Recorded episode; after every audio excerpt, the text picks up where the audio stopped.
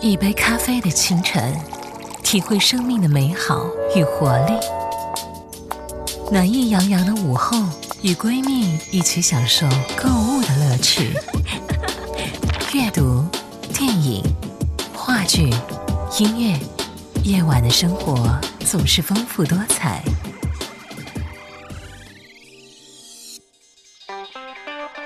总有一个故事属于你，总有一种风景属于我。完美生活手册，周末思想，现在开启。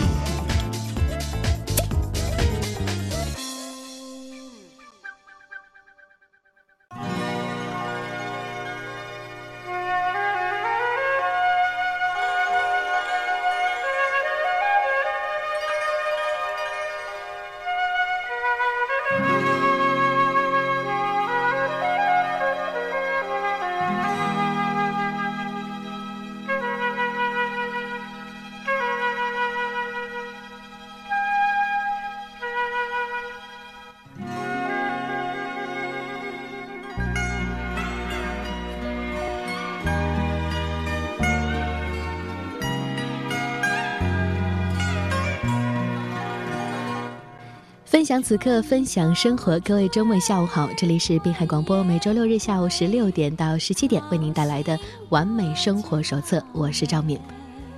今天呢是中秋小长假的第一天，尽管是个周六啊，但是我觉得大伙儿的心情肯定和平常的周末是不一样的。先提前祝收音机前的各位听众中秋节快乐！中秋节是我国仅次于春节的第二大传统节日，也是一个举家团圆的日子。那这样的时候呢，一定要跟家人吃一顿团圆饭，这个节日才过得有意义。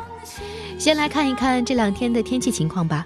俗话说“十五的月亮十六圆”，虽然今年最圆月的时间出现在十六的白天，但是大家赏月的最佳时间仍然是晚上。明天中秋夜，天空会有一定的云量，市民可以透过云层观赏到云月相伴的美丽景致。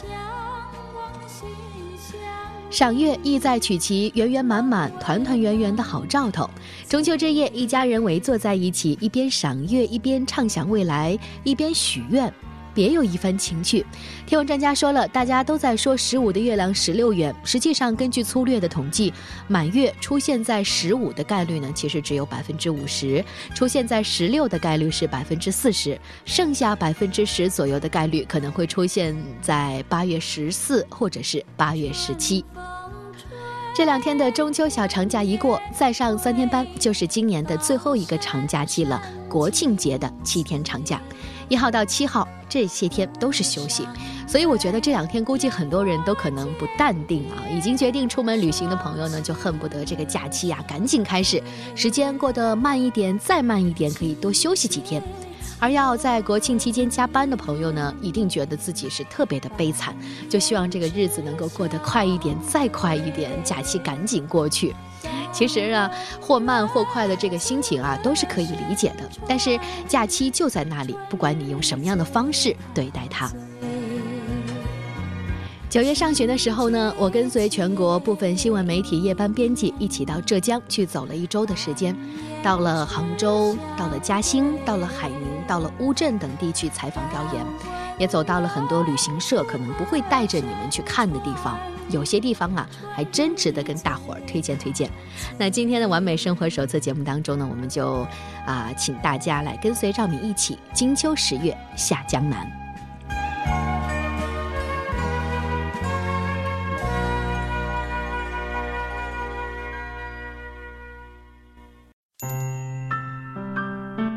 前两天看过一个数据，说今年十一国庆假期打算出游的人群比例呢，占到了百分之八十一，意味着绝大部分的朋友都有出游的计划，只是目的地不太一样，时间的长短也不一样。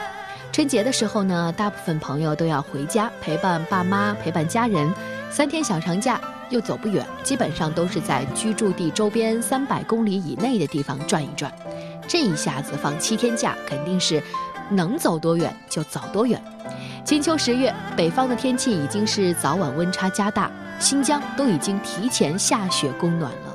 但是在南方却还有夏末的味道。所以周围很多同事也把今年的十一假期的目的地选在了长三角地区，像杭州啊、南京啊、上海啊以及周边的这些城市。中国自古就有一句俗语说：“上有天堂，下有苏杭。”杭州的确是一个美丽的城市，也是中国最具古典风味的地方。从小到大，想必大家都听过许多关于杭州的传说故事。这里有美如诗篇的西湖美景，有秀水三千的千岛湖，有一年都四季春意盎然的苏堤，还有让人泪然涕下的断桥。在这样的环境中生活，可谓是一种真正意义上的享受。日落相伴，执子之手。漫步于柳荫之下，西湖之畔，在这里可以真正能够体会出夕阳无限好的感觉。来说一说从天津到杭州的交通。杭州有萧山国际机场，而且杭州还是整个华东地区重要的铁路交通枢纽，再加上京杭大运河，所以交通相当便利。从天津出发可以坐飞机，还有很多趟的高铁可以选择。推荐早晨七点从天津西站始发的高五幺四，那中午十二点二十一分就可以到达杭州东站。不出站就有地铁四号线，然后再转乘一号线、二号线都非常的方便。这也是从东站进入到杭州市区最快速的一种方式了。到一个城市旅行，除了交通，还有住宿。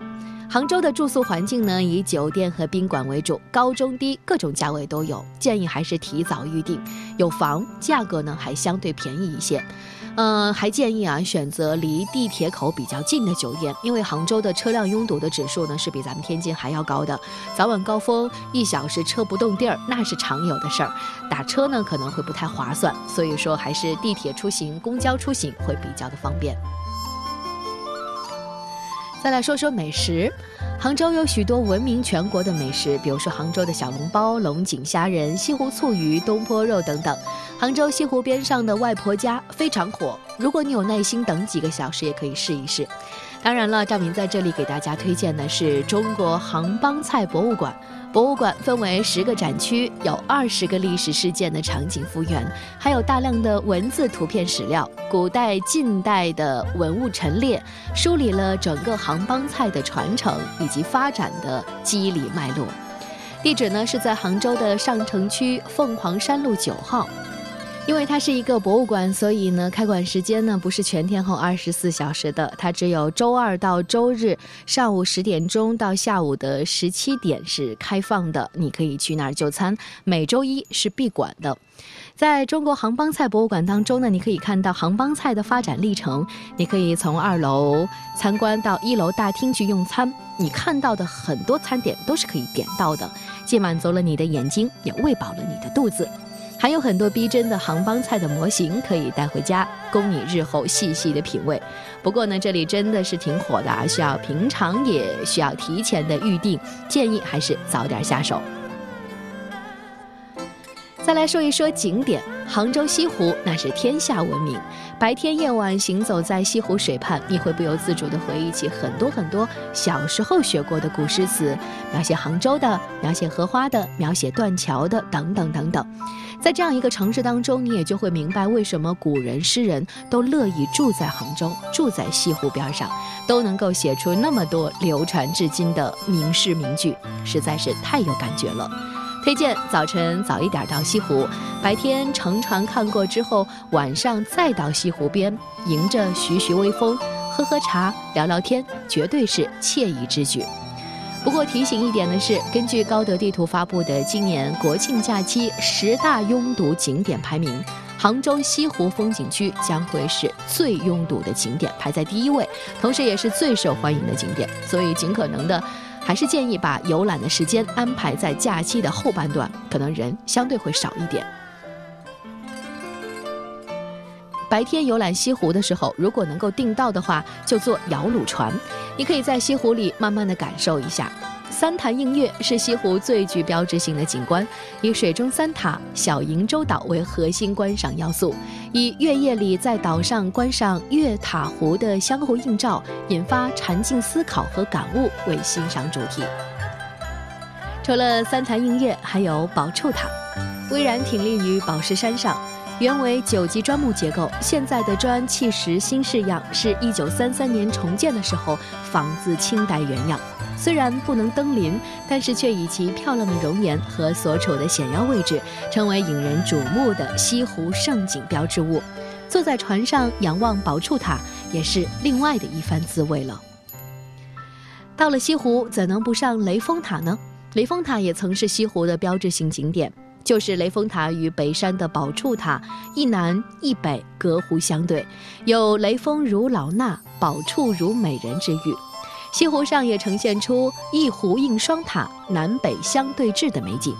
每当夕阳西下，塔影横空，别有一番景色，故被称为雷峰夕照。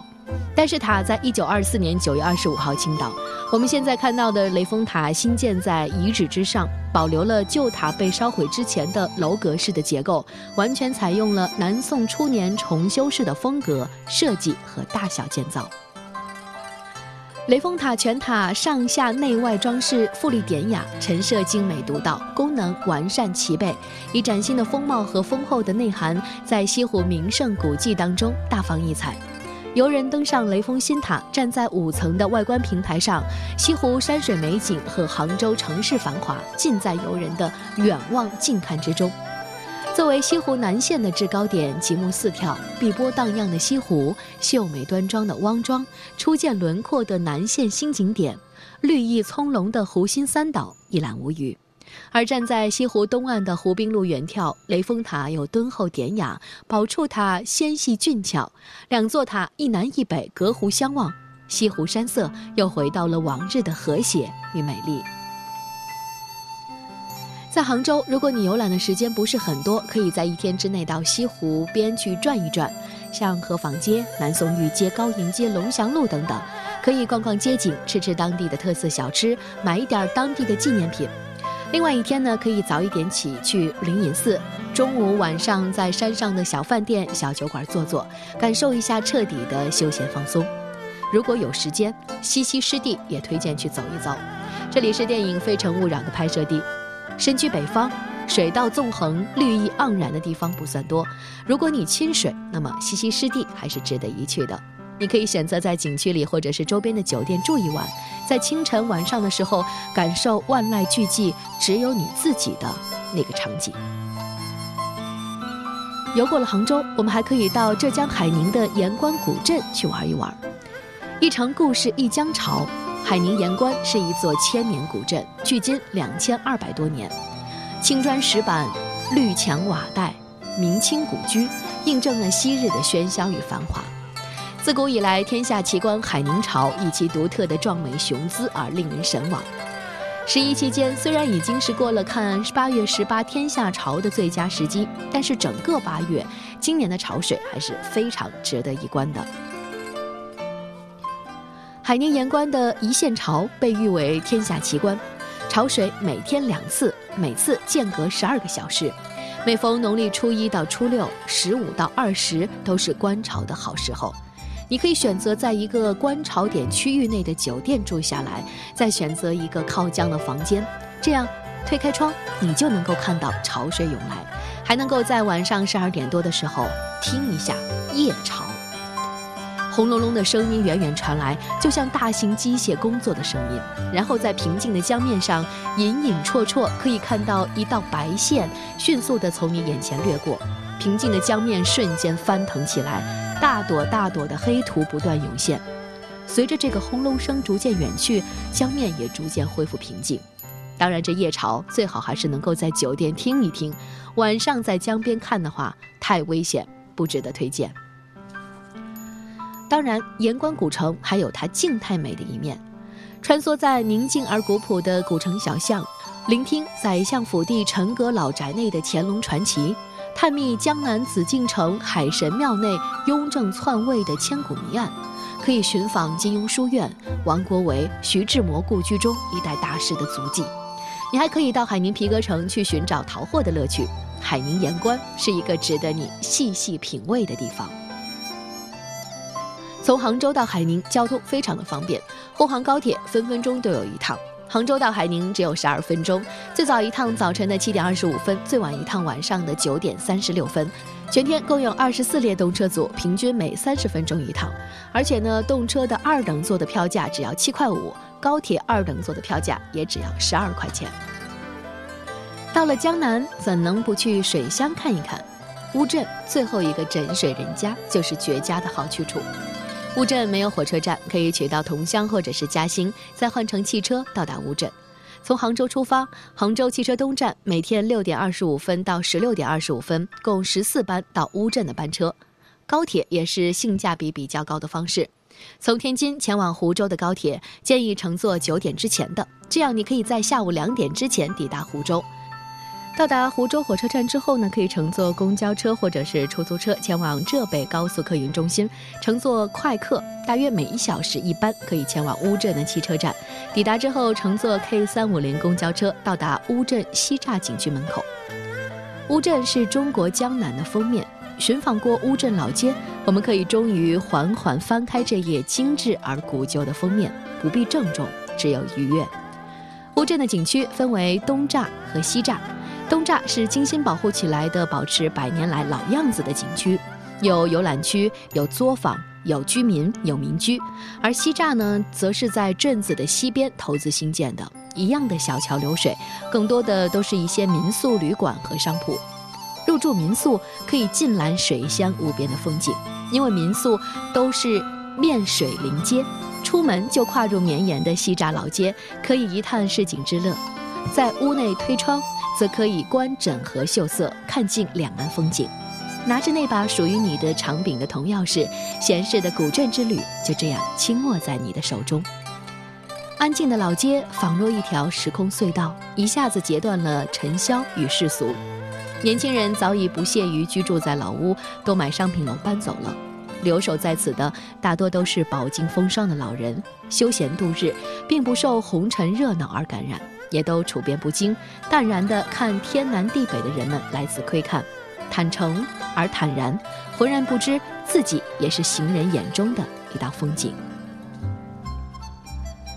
两壁是纯木的铺板，泛着岁月的痕迹，偶尔会有那户人家用粉笔抄下的电表度数。间或有一两扇门板洞开，一把小竹椅倚门空后。有时会有一只慵懒的猫，懒洋洋地卧于门槛外晒太阳。或者有一笼小鸟跳来跃去，有小狗在小巷弄中漫步，听闻室内有老人闲谈的声音，悄悄探进头去看四壁的昏暗、褪了色的福字、瘦笔南山的金笔墨字、古旧的桌椅不起波澜的日子。如果你幸运赶上雨中游乌镇，撑一把油纸伞，着一袭旗袍，宛若江南画中人。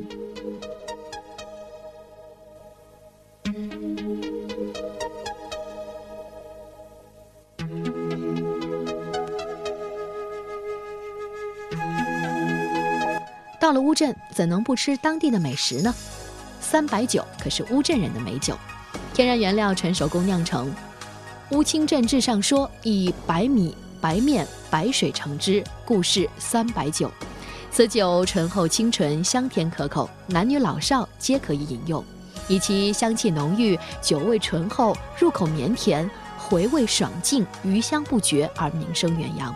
几百年来风靡江南，经久不衰。三白酒除了五十五度的三白酒之外，还有生产十二度的白糯米酒以及四度的甜白酒。还有姑嫂饼，距今已经有一百多年的历史了。民间传说它是因为姑嫂二人斗气而成的，故名姑嫂饼。形状酷似棋子饼，但是比棋子饼略大。所有的配料跟糖相仿，也是面粉、白糖、芝麻、猪油等等，但是其味比酥糖果可可口多了。具有油而不腻、酥而不散、既香又糯、甜中带咸的特点。还有乌镇的臭豆干，臭豆干全国都有，但是乌镇的臭豆干却别具风味儿。它是用上好的豆干炮制二十多个小时而成的，而且绝对不用化学制剂，只用传统的老卤炮制，所以没有异味，香的纯正。传统老卤得来非易，有的店家的老卤已经用了很多年，每年都添加新的东西进去，为了防止变质，还不时地用烧得通红的铁钳放入卤中去杀菌。乌镇过去是一个观光小镇，现在呢，则是一个度假小镇，未来还将走向文化小镇。除了对古迹的保护和传承之外，乌镇依托传统文化和新产业，将形成集古典与现代交相辉映的新乌镇文化特色。已经成功举办两届的乌镇戏剧节，让乌镇成为了中国戏剧的圣地。新近开放的木心纪念馆吸引了一大批文学青年前来朝圣。还有茅盾纪念馆、乌镇大剧院等众多的文化场馆，都可以让你感受到古今交汇、人文融合之美。在乌镇，还是建议各位多留出一点时间，在青石板路上好好的走一走，摇橹船上好好的游一游，看一看乌镇的夜景，感受一下枕水人家的摇曳。其实，类似的推荐地方还有西塘、同里等水乡，都是待惯了北方的我们所不曾体会的风情。如果你国庆的时候担心游客太多，可以在十月下旬乌镇国际戏剧节的时候再去。今年为期十天的戏剧节，不仅国际名家名团云集，更有国内剧坛一批先锋力量集体亮相。去年，田沁鑫导演将《青蛇》搬进了乌镇的水剧场，演出的时候秋意正浓，秋意绵绵，舞台内外都是湿漉漉的一片。本届戏剧节上，艺术总监孟京辉也将会挑战水剧场，把他的经典作品《两只狗的生活意见》搬到户外。此剧将会在戏剧节期间演足八天，无论你选择在哪个时段前往乌镇，都应该可以遇上这部戏。回程建议提前买杭州东到天津西的始发车次，高五十四次，九点二十七分开，下午十四点五十一分到，不早不晚，也不算太赶。晚上回家还有时间充分的休整，准备第二天的工作日。但是呢，也是要提前预定，出发的时候就取了回程票，节省时间。由于今年双节相邻，休长假出行更为集中，预计今年假期相比去年会更加的拥堵。全国几大最堵的景点就包括了杭州西湖、北京天安门、平遥古城、嘉兴乌镇、西塘古镇、都江堰、云台山、大雁塔、上海外滩和台山。提醒出门的时候要注意人身财产、交通安全，尽量错峰出行。张敏提前祝大家假期愉快，也感谢各位收听我们今天的完美生活手册，拜拜。